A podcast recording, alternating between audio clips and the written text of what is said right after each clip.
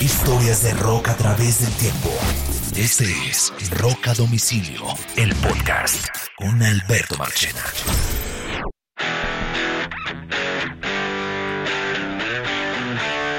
Bienvenidos a un nuevo episodio de Rock a Domicilio. Estas son las historias de rock a través del tiempo.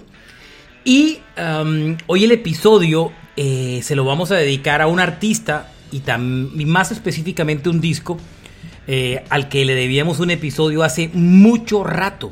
Mucho, mucho rato, porque su importancia en el mundo del rock es sin lugar a dudas incalculable.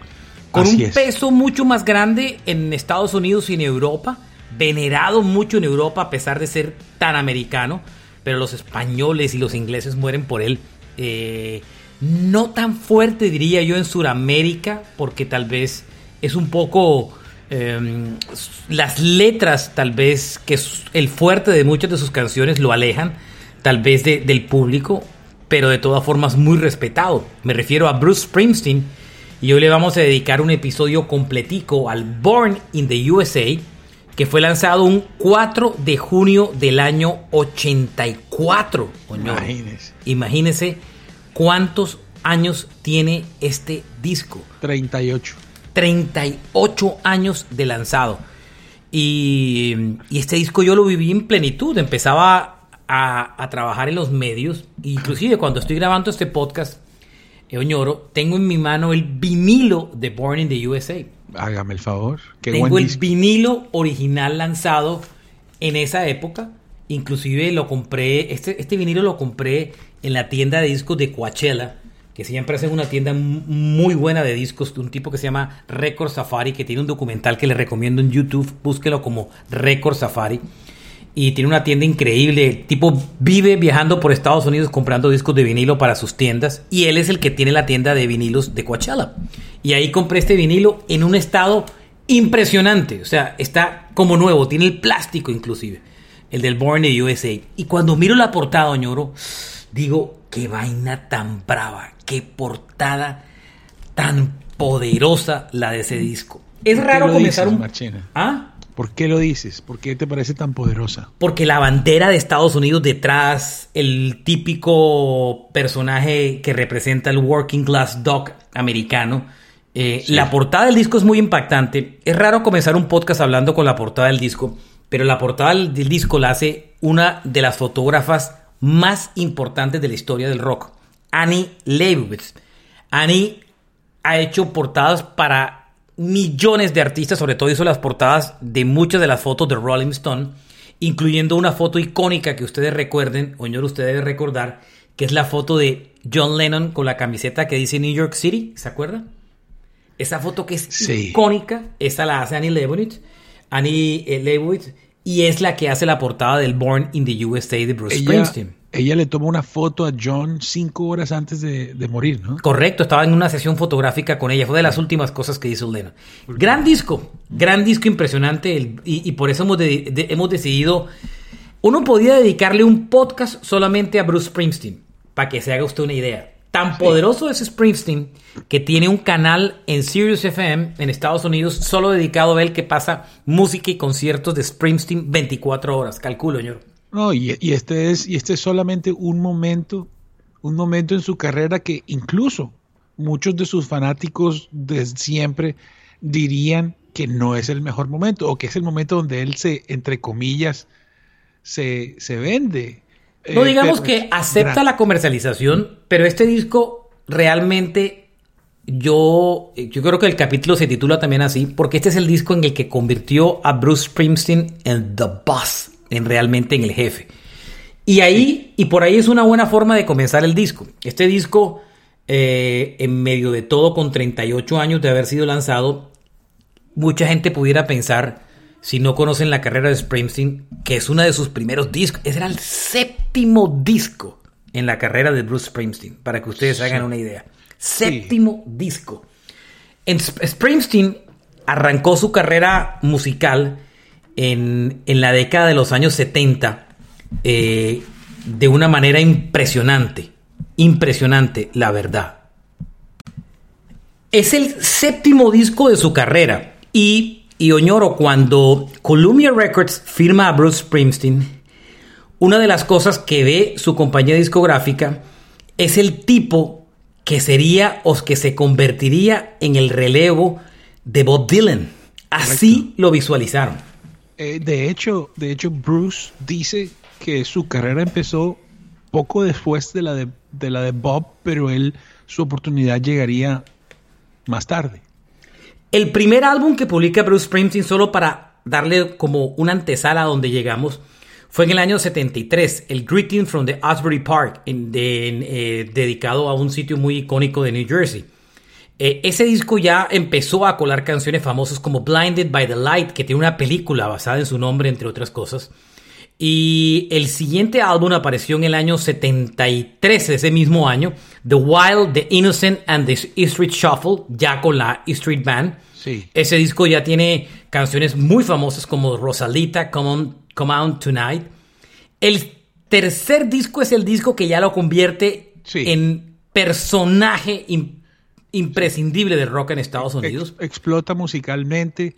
Eh, supuestamente él tenía un contrato de tres discos y los dos primeros, a pesar de que se notaba el gran talento, eh, sobre todo para hacer letras gráficas, eh, de todas formas era tan rápido, era tan tanta la información que el hombre emitía que, que la banda se estaba demorando en funcionar. si el siguiente disco no funcionaba, él iba a perder su contrato y su oportunidad, ¿no? Y el siguiente disco fue el icónico Born to Run, uno de los mejores discos de la historia del rock por múltiples críticos. El álbum de Thunder Road, de Ten Avenue Freeze Out, el álbum de Born to Run, de She's the One, el álbum de Jungle Land. Un disco increíble de ocho canciones icónicas dentro de la historia del rock. es un álbum increíble, increíble. Eh, Born to Run, eh, la canción, él se demora seis meses haciéndola, se le retira toda la banda y el resto del disco lo hace con otra banda. Los que, los, los que no esperaron hoy se muerden el codo porque a partir de ahí él es una superestrella. Pero para el siguiente disco ocurre lo impredecible, Oñoro. Y lo impredecible es que se mete en una pelea con su compañía, con su compañía discográfica y solo regresa tres años después con el álbum Darnix of the Age of the Town.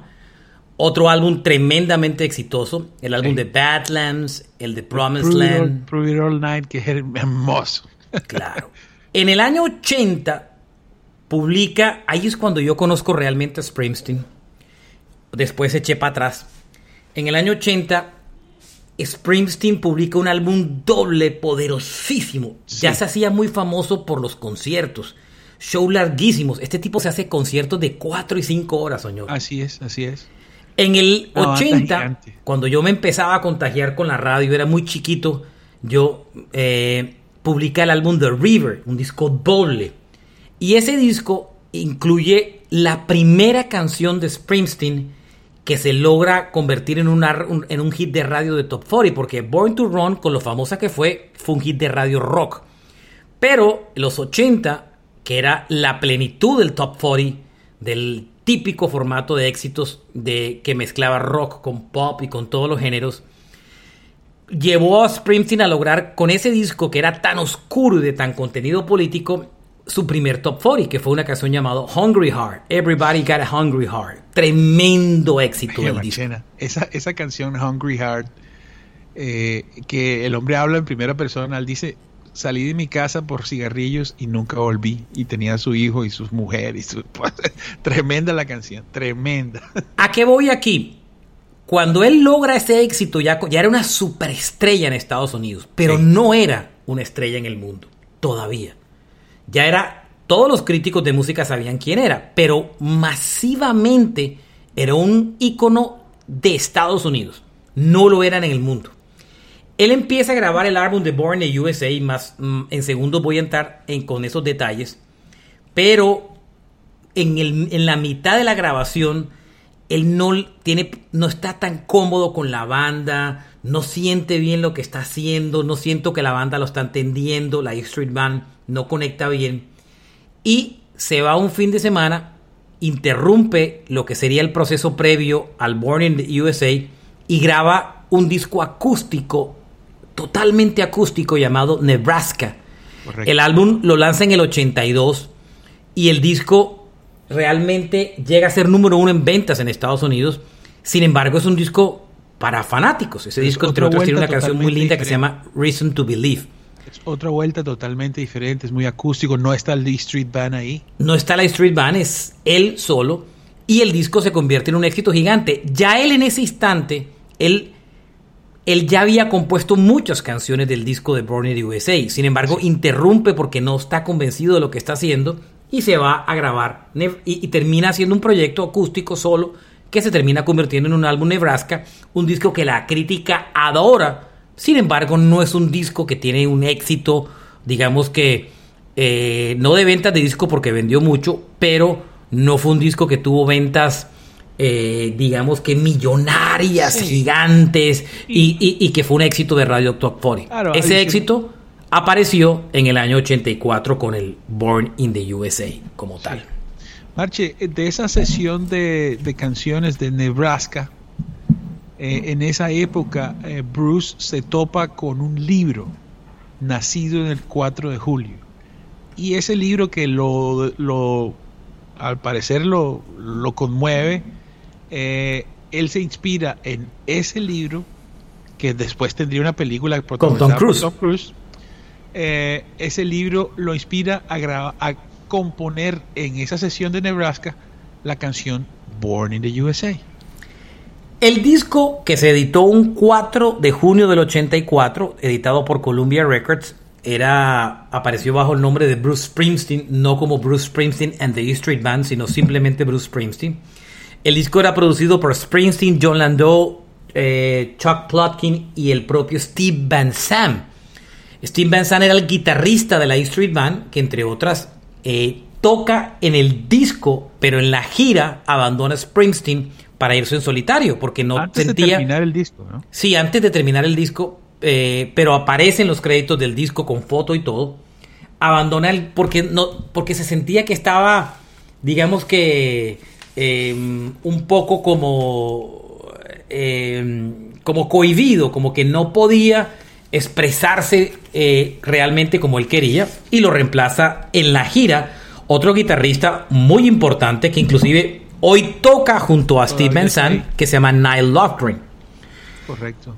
El, en, la en la en esa en esa discusión Stevie Van Zandt dice que él eh, eh, mientras estuvo en la banda eh, siempre estuvo dedicado a la música pero cuando ya obtuvieron cierto éxito empezó a concientizarse de, de, ah, causas sociales y decidió dejar la banda según él para dedicar su música a cambiar los problemas del mundo. Y no, es, mentira, porque por ejemplo, parte, hubo una canción muy famosa que se lanzó contra el Upper Hate y fue un proyecto de Steve Van Zandt en la década de los 80.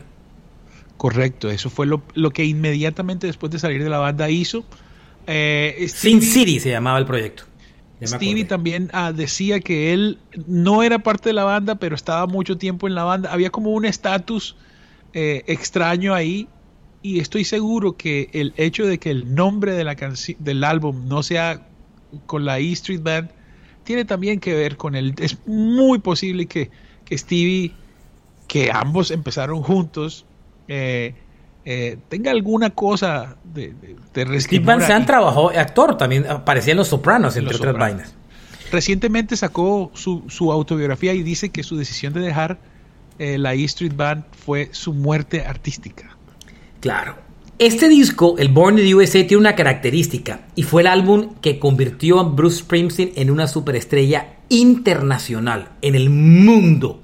No hubo lugar en el mundo que no conociera la música de Springsteen a partir de ese momento. MTV le dio como a rata ese Dancing on the Dark a Born in the USA, mejor Es un álbum que de entrada sí fue orientado mucho más hacia el pop.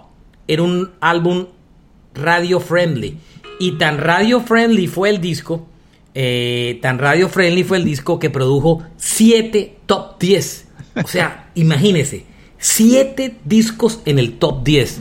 De 12 canciones. De 12 canciones. El disco, los. Mire, le voy a dar el, el orden de los discos, de los singles, si no me equivoco, porque yo viví esa época. Eh, el primer single, por supuesto, fue eh, Dancing in the Dark. El segundo single de ese disco fue una canción llamada Cover Me. El tercer sencillo fue I'm on Fire. No, Born in the USA. Born in the USA, el tercero. El cuarto, eh, I'm on Fire, si no me equivoco. Que esa canción fue re- eh, estuvo una nueva vida en la- las 50 sombras de Grey. ¿no? Después sacan Glory Days Qué como sencillo, que es una canción con un video donde él aparece jugando béisbol espectacular.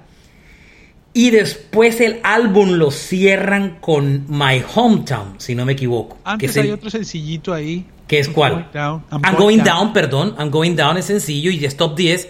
Y el último sencillo es My Hometown. Que también es muy hermosa, pero Marchena, eh, tú que conoces el disco y a mí que yo soy bastante fanático de Bruce, esos siete singles que están ahí, hay dos canciones que para mí son mejores que esas siete, que son eh, Bobby Jean.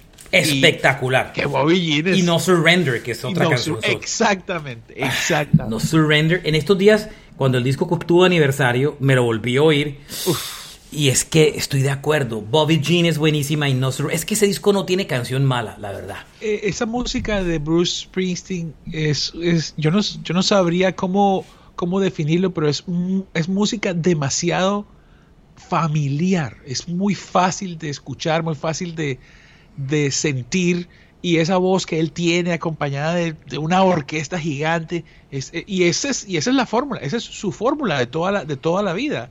Ha sido ha sido así, ¿no? De acuerdo. Totalmente. Em, el disco generó un tour mundial increíble, icónico. En la primera fecha del tour mundial fue cuando grabaron el video. En la primer concierto fue cuando grabaron el video de Born in the USA. Entre, el, de, el video de, eh, Dancing in the Dark. Que ahora contamos la historia del video. Eso. El disco vendió 30 millones de copias hasta el año 2012, o sea, hace 10 años el disco llevaba 30 millones de copias y en solo Estados Unidos ha vendido 17 millones de copias. Sí. Para que usted se haga una, una idea de lo, de lo importante que es este disco. Otro récord de este disco, este fue el primer CD fabricado y puesto a la venta en Estados Unidos. Con los primeros CDs cuando aparecieron eran importados y el primer CD que se hizo fue uno de Billy Joel, el de 52 Street, el de la calle 52, pero y puesto en el mercado. Pero este fue el primer CD eh, hecho en Estados Unidos y puesto a la venta en Estados Unidos. Lo hicieron en una fábrica que había en Indiana. Los CDs antes eran traídos del Japón. Este fue el primer CD fabricado en Estados Unidos, Vea Born in the USA. Había, un- había una historia detrás de todo, de todo ese disco. Y em, la historia del disco en gran, mm, con- en gran parte está muy relacionada con, con la gran recesión de la, de la década de los 80. Eso es como la como, como gran parte de digamos que del, contenido del disco. Eh, Springsteen hasta el momento, ñoro, era un tipo que que aunque era icónico en el rock americano, era un tipo que a veces no le gustaba figurar, era un tipo low profile de Sí, alguna manera. Era muy difícil que con su imagen y con su eh, sí, con su propuesta eh, llegara eh, al, al- al tope de las listas eh, que son casi siempre muy glamorosas de, de una forma fácil. Pero yo creo que lo que lo ayudó fue MTV y también, sabes, Marchena, no sé si, si te pillaste porque, por ejemplo, hay una canción de Billy Joel que se llama Uptown Girl y hay como un jueguito que hay varios videos de ese estilo que, que pegaron muy fuerte Baile. en MTV. No, y también el hombre, el protagonista es el mecánico y tal, es como... Sí, el working class como- doc americano. El hombre de la clase trabajadora americano. Eso fue la ven- gran apuesta visual del disco. Hay un detalle adicional, Oñoro. Eh, él venía de hacer The River, que fue un disco que ya tuvo su primer top 40. La gira de The River fue gigante y espectacular. Sí. Hace, hace el Nebraska, que no le hace gira. Y después a este disco le hace gira con la Street Band desde inclusive antes que el disco sea exitoso.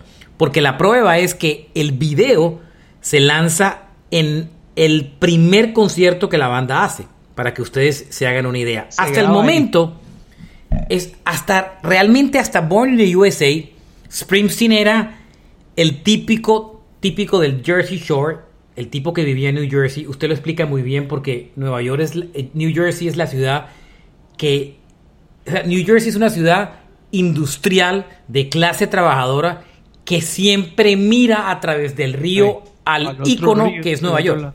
Sí, señor, así es. Así es. Y este era el, el ídolo del Jersey Shore, o sea, del, de, la, del, de la orilla del otro lado del río. Sí.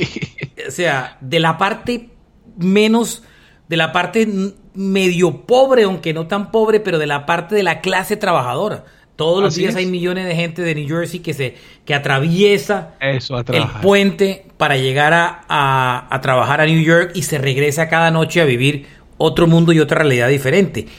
Y de todas formas, el Jersey Shore tiene un Broadwalk, una zona de casinos y todo, pero no con ese con, con, esa parte glamurosa o ah, esa glamurosidad típica de New York. Esto es una glamorosidad diferente del working class duck, del, del hombre que se curte la piel trabajando. Y con muchos problemas eh, económicos también. Él ha dicho... Y traumas. El trauma de la guerra, veteranos de guerra, eh, veteranos de Vietnam. De hecho, de hecho, tú sabes, Marche, que una de las, de las cosas que, que, toca mucho a, a Bruce es ese tema de Vietnam. A él, a él lo van a reclutar y por cuestiones de salud no, no se lo llevan, pero varios de sus amigos van a Vietnam. El primer baterista de su banda muere en Vietnam. Eh, otro músico amigo de él muere y cuando, cuando lee el libro, nacido el 4 de julio, que compone la canción, el hombre después va a un hotel en Los Ángeles y hay un man en silla de ruedas que siempre está ahí en ese hotel y él le Que es el que inspira a Gary Sinise, el actor que se gana un Oscar por esa película como actor de reparto y es el que no tenía piernas en Nacido el 4 de julio, Gary Sinise. E, entonces, ese man que a la vez es el escritor, Bruce, ya habiendo leído el libro, se lo encuentra y se da cuenta que es el autor del libro y no lo puede creer. Entonces ahí es donde nace esa inspiración para esta canción que de hecho Marchena todos pensamos que es un canto patriótico. No, es una crítica al gobierno de Estados Unidos. Muy brutal. Lo que pasa es que está, si, uno oye la versión original acústica que está metida en esa cajota gigante de canciones de Bruce, eh, uno... La tengo. Eh, eh, igual, igual. uno entiende que la canción va de otro estilo, es una canción acústica lo más lacónico del universo, mientras que la versión del álbum tiene todos los... Una de las cosas lindas del vinilo que tengo, que está Oñoro, que está tan preservado que tiene las letras en una hojita aparte. Y ahí aparece la letra eh, de Born in the USA. Eh, born down in a dead man town, nacido en un pueblo de gente muerta. The first kick I took was the hit I hit the ground. El primer golpe que di fue golpearme contra la tierra. O sea, cuando le, cuando le estaban haciendo bullying, le pegaron los, los compañeros. Uh, you went out like a dog that's been bit too much. O sea, terminas como un perro que ha sido pateado demasiado. Eh, y te pasas la mitad de tu vida cubriéndote de las cosas. Born in the USA. I was born in the USA. Y hay un pedazo que dice, Got in a little town jam, so they put a rifle in my hand.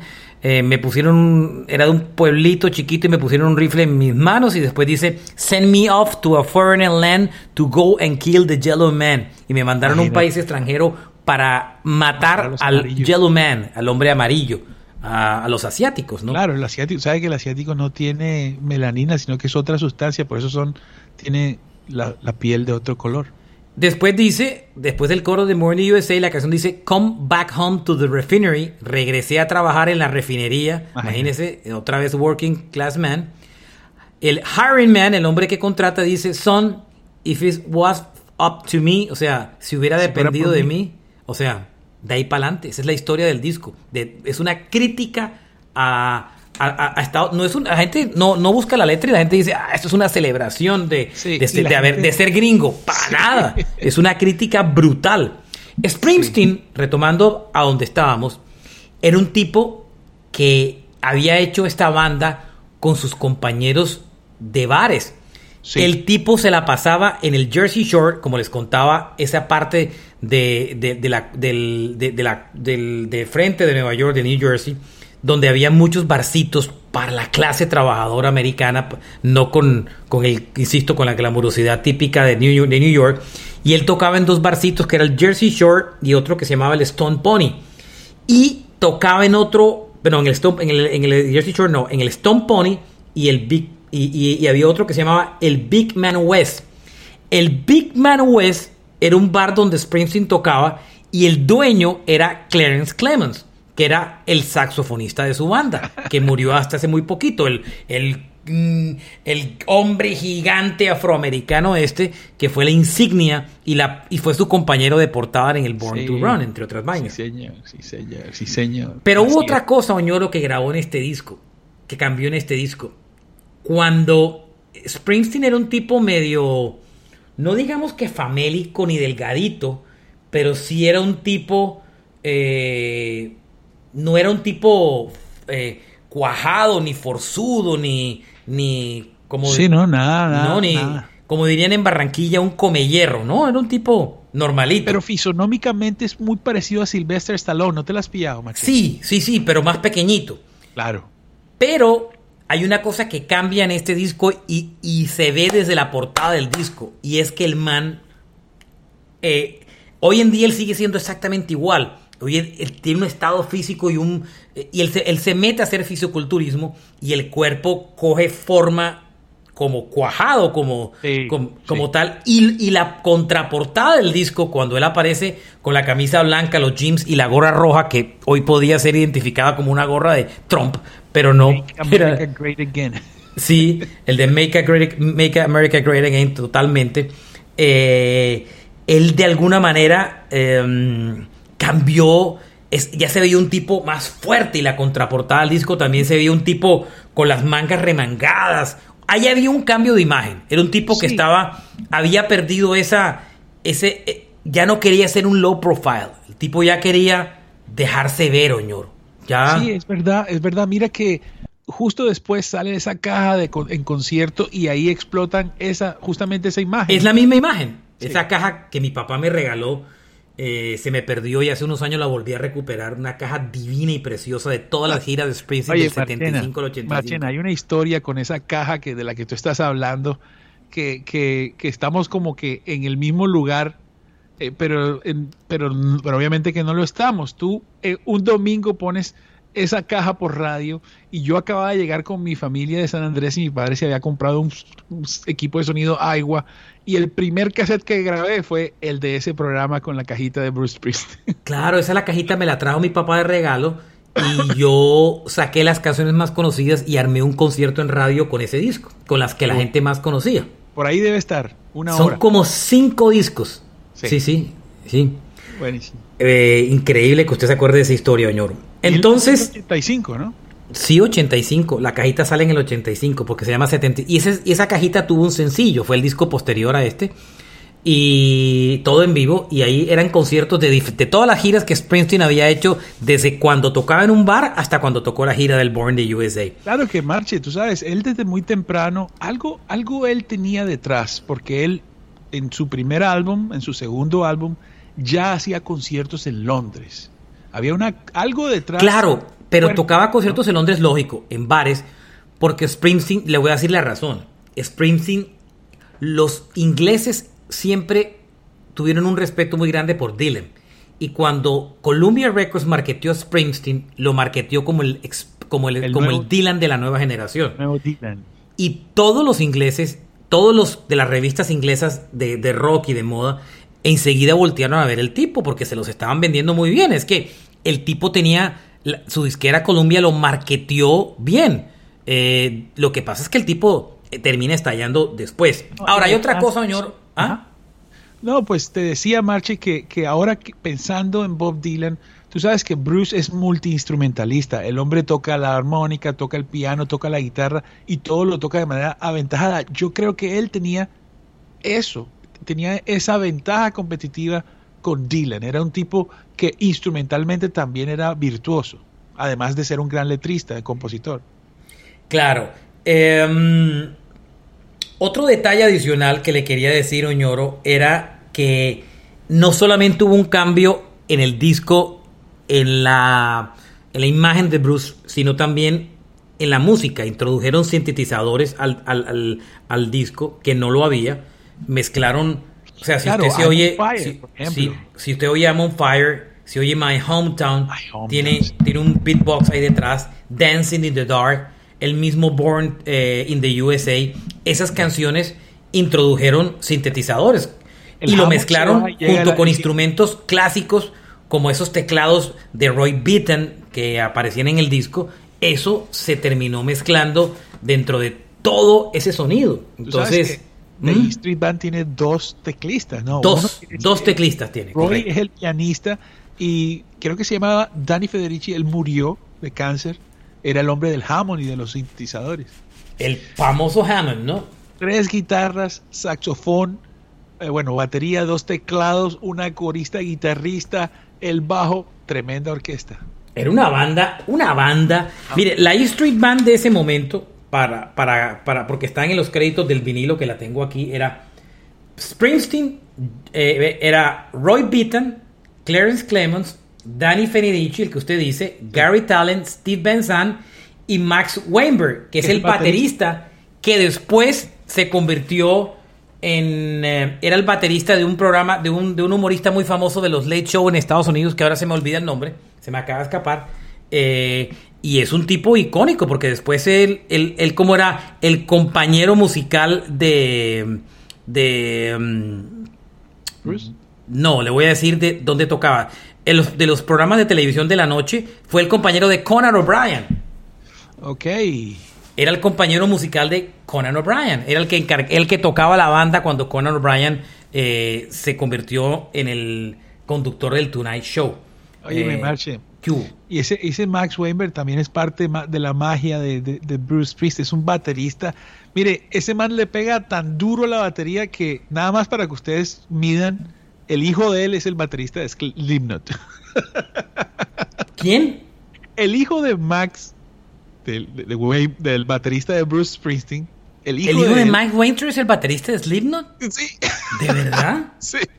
No jodas, ahí sí me dejas, pero así. O sea, ahí para que. Ahí sí, ese, ese dato sí está fino. Sí, sí. Em, le voto otro dato para que sepa que me llama mucho la atención. Eh, ah, claro, Jay Wainsberg. Tiene toda la razón. Es el hijo de Max Wainsberg. ¡Wow! No me la tenía. Buen dato, fino. Tremendo baterista, este man, Max, y su hijo, pues ahí está. Tome. Oiga, el tipo que mezcla el disco es Bob Clear Mountain. Y este tipo es, es un tremendo productor y eh, ingeniero de sonido. Y yo lo, ¿y sabe quién me lo presentó a mí? Yo lo conocí en persona en Medellín. Me lo presentó Juanes en el backstage de un concierto. Porque Juanes. Va trabajando con Juanes. Él produjo Bob Clear Mountain, que después terminó produciendo los Rolling Stone en el disco ese que tenía Harlan Shuffle y todo eso, y produjo a Simple Minds y a U2 y toda la historia. El man Bob Clear Mountain terminó eh, produciendo el que para mí es el mejor disco de Juanes, pero que pasó, digamos que un poco desapercibido, pues porque el, disco de Loco de Amor, el que el baterista, entre otras, es el, eh, es el disco rock de Juanes. Oh, o sea, el, que es el que es producido por, por el hombre de YouTube. Bob Clear Mountain. Claro, es que Bob Clear Mountain es el, ingeniero de sonido del disco. Y el productor es el hombre de YouTube que se llama, ay Dios. Steve Lillywhite. Eso, eso, eso. Claro, Lillywhite eh, es el que termina produciendo ese disco y Bob Clear Mountain también eh, eh, ayuda ahí. Pero, pero esencialmente, a ver, hago una corrección. El que yo conozco es Steve Lillywhite, finalmente. Pero Bob Clear Mountain colabora en, en, uh, en algunos proyectos que trabajan juntos. Lily White y, Mont Clear Mountain trabajaron en muchos proyectos juntos como tal. Ahí hago la corrección, porque el que produce el disco de Juanes es Steve Lily White y el que conozco yo en Medellín es Lily White, no, no ah, Clear Mountain. Ahí me había escuchado. En ese disco de Juanes, perdón, hay una canción que es igualita a Going to California de Led Zeppelin. Sí, sí, sí, correcto. Oiga, Oñoro. Eh, terminan haciendo para el disco 86 maquetas. en cuatro semanas, 86 maquetas. Impresionante. Y hay varias sesiones. Las primeras sesiones, como dije, comenzaron en mayo del 82. En esas sesiones hicieron Born the USA, Cover Me, Darling Counting, Working on a Highway, I'm on Fire. Gran parte del disco, quedaron muy pocas por fuera de esa sesión. Y es esa sesión la que él no le convence para, se va aparte, graba el disco acústico y después, en el 83, regresa y termina de componer las canciones que hacen falta, que son Bobby Jim eh, y todas estas canciones. El, la última que compusieron del disco eh, fue Dancing in the Dark Mm. qué buena canción. Fue de las últimas, últimas canciones que compusieron en el disco. Oye, Marche, qué buena canción. Yo creo que esa es la canción con la que eh, él se le, se le mete en el corazón a los jóvenes, MTV muy fuerte ahí y, y, un una protagonista del video muy famosa, ¿no? Sí, correcto. Déjeme antes de caer en el tema del video de vale. Cox, eh, la estrategia de marketing del disco que es bonita contarla. Cuando el disco, la cuando el disco lo termina, Oñoro, ya terminan el álbum completo. John Landau, que era uno de los productores del disco y además era parte de Columbia Records. Es manager de, es manager de Bruce, el manager de Bruce. Claro. Cuando el man se da cuenta, cuando ya el disco está terminado, tanto Bruce Springsteen como él se dan cuenta que la canción, que el disco era una vaina brutal. Que el disco, el disco para ellos era el, mejor álbum después de Thriller de Michael Jackson. Esta era una época de oro de la música.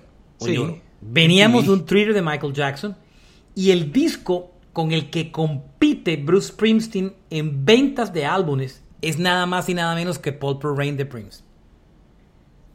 El disco que termina tumbando, eh, ah bueno, el, el, disco con el que Springsteen le toca pelear el número uno de ventas de álbumes es Purple Rain, la banda sonora de Prince. El primer sencillo que lanzan es Dancing in the Dark. El, como usted dijo, la historia del video lo graban en el primer concierto de la gira y es cuando eh, sube una niña eh, que nadie conocía que era Courtney Cox. Conte usted la historia del video que es bien bonita, señor. Sí, bueno, tú sabes, eh, él está en el video ahí y en la parte donde dice Hey Baby sale a, se trae a Courtney Cox y empieza a bailar con ella, ¿no? Y que no la conocía nadie, era una actriz ahí, cualquiera.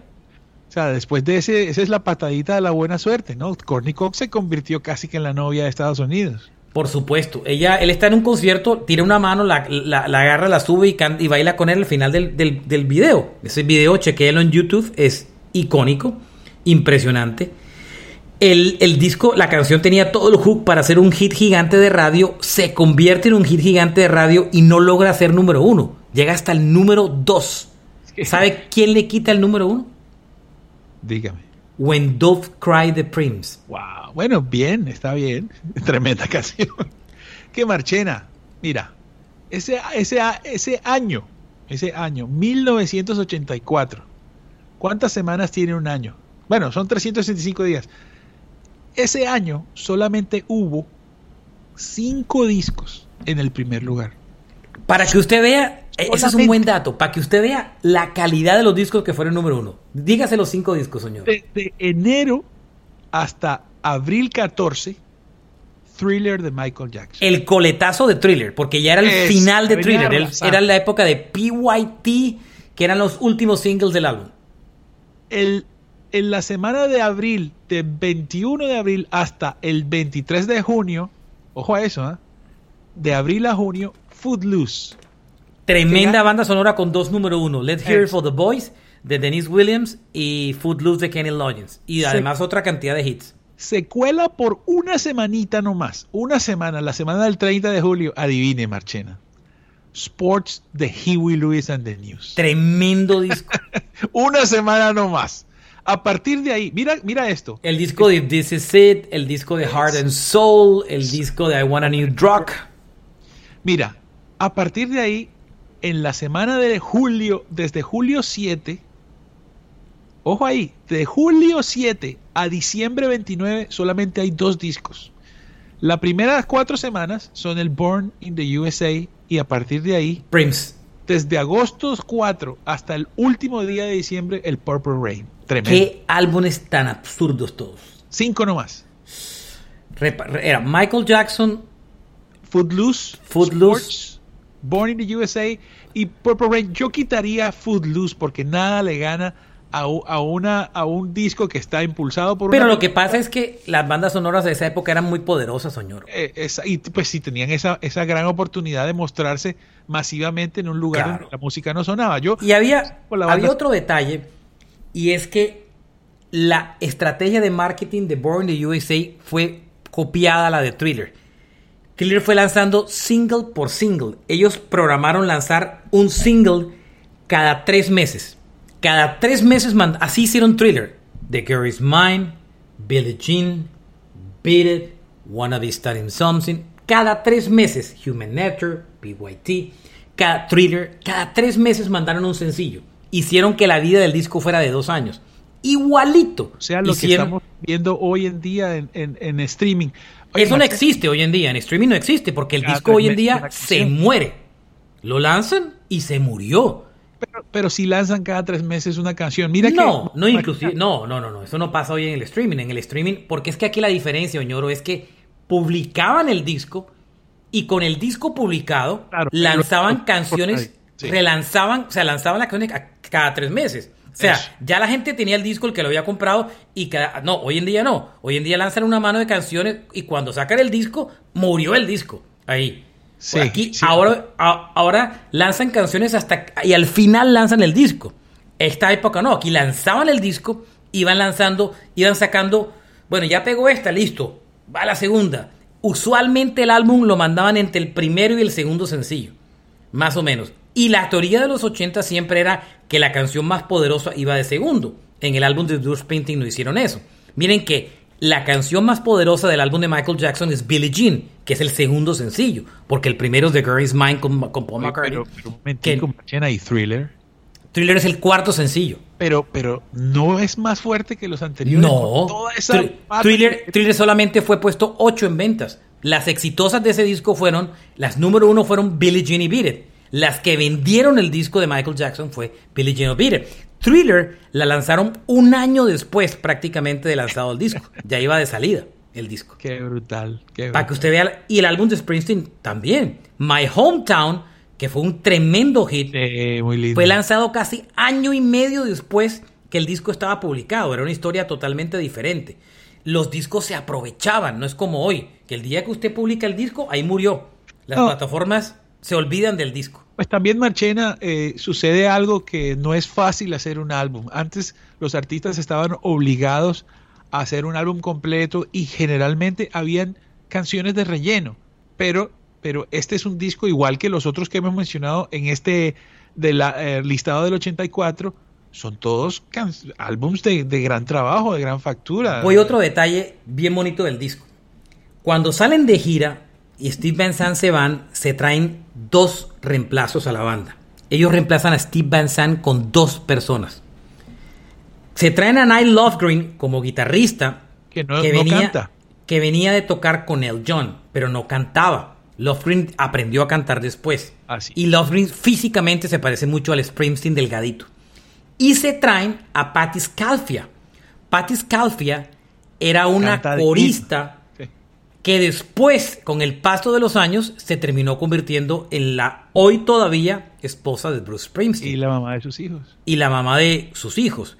Él trae a Patti Scalfi al grupo con muchas dudas porque era una banda totalmente de hombres, súper masculina y metió a una mujer al grupo.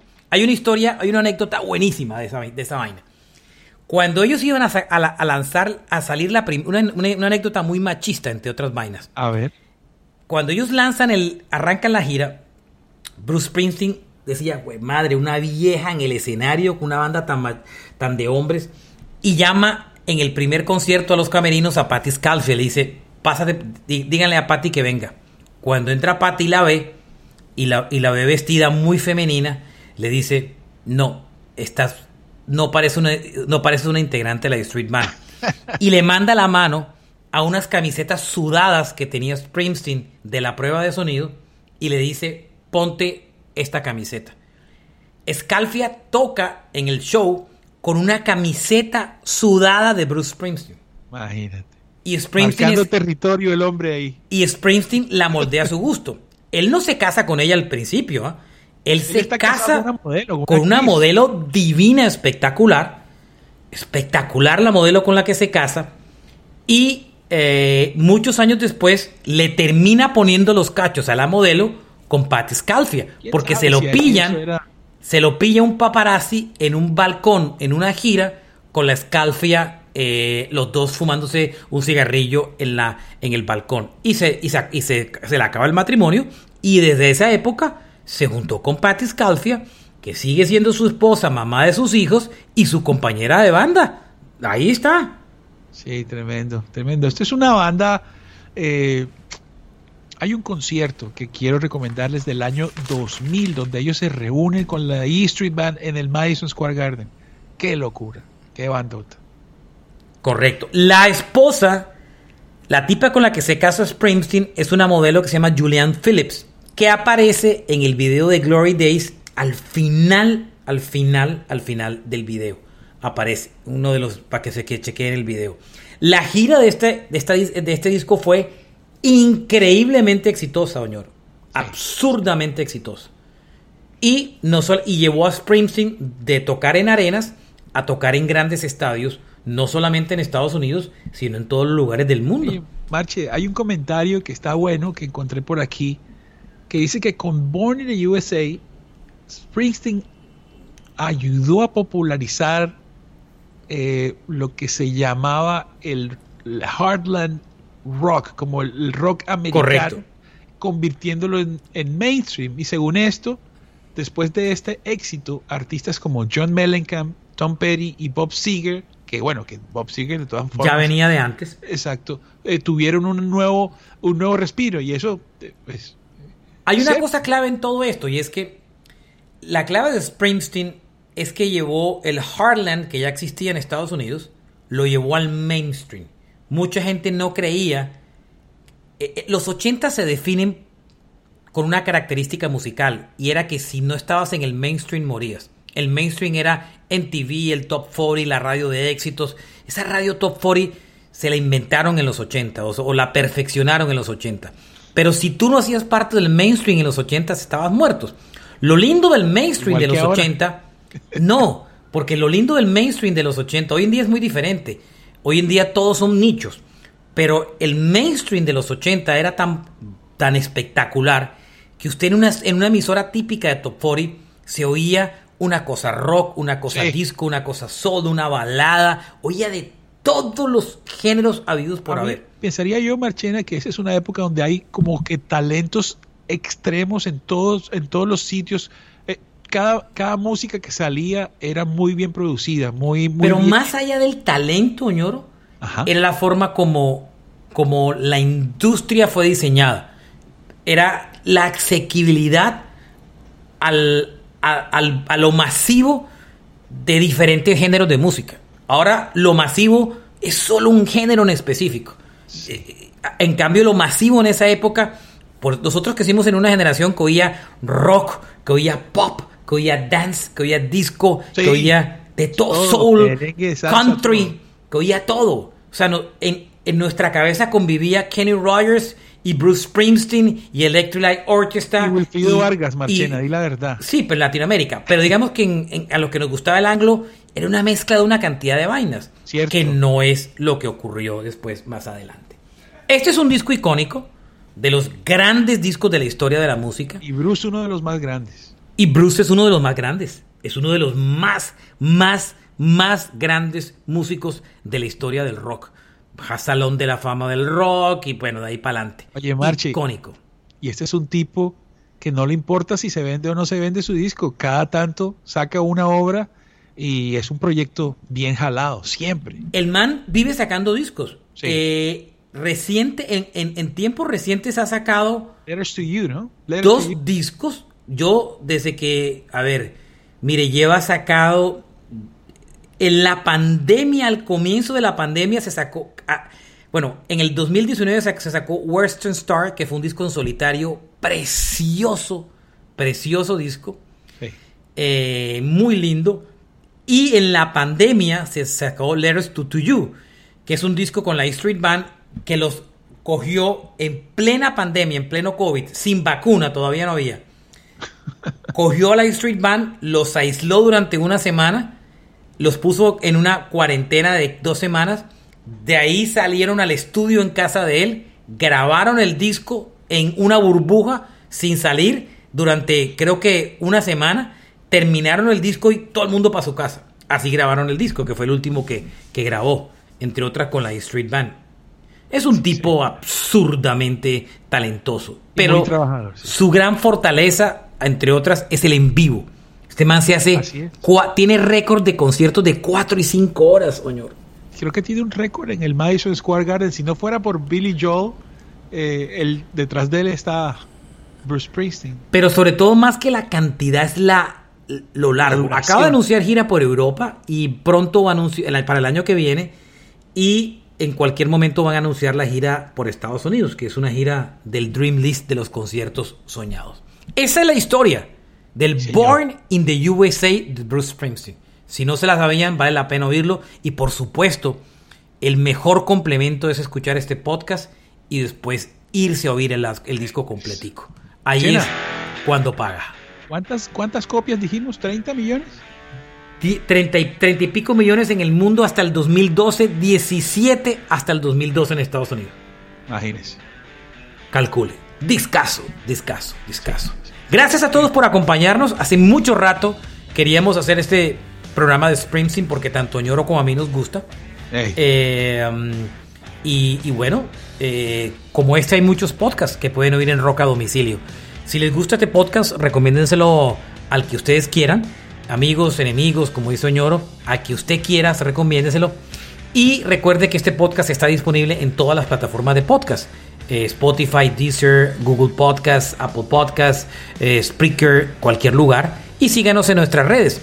Rock a domicilio podcast en Instagram y Facebook y también en nuestras redes personales Oñorosaurus Rex o la mía que es Marchena JR en Twitter. Gracias por acompañarnos y larga vida al rock and roll. Chao, Oñoro. Chao, Marche. Abrazos.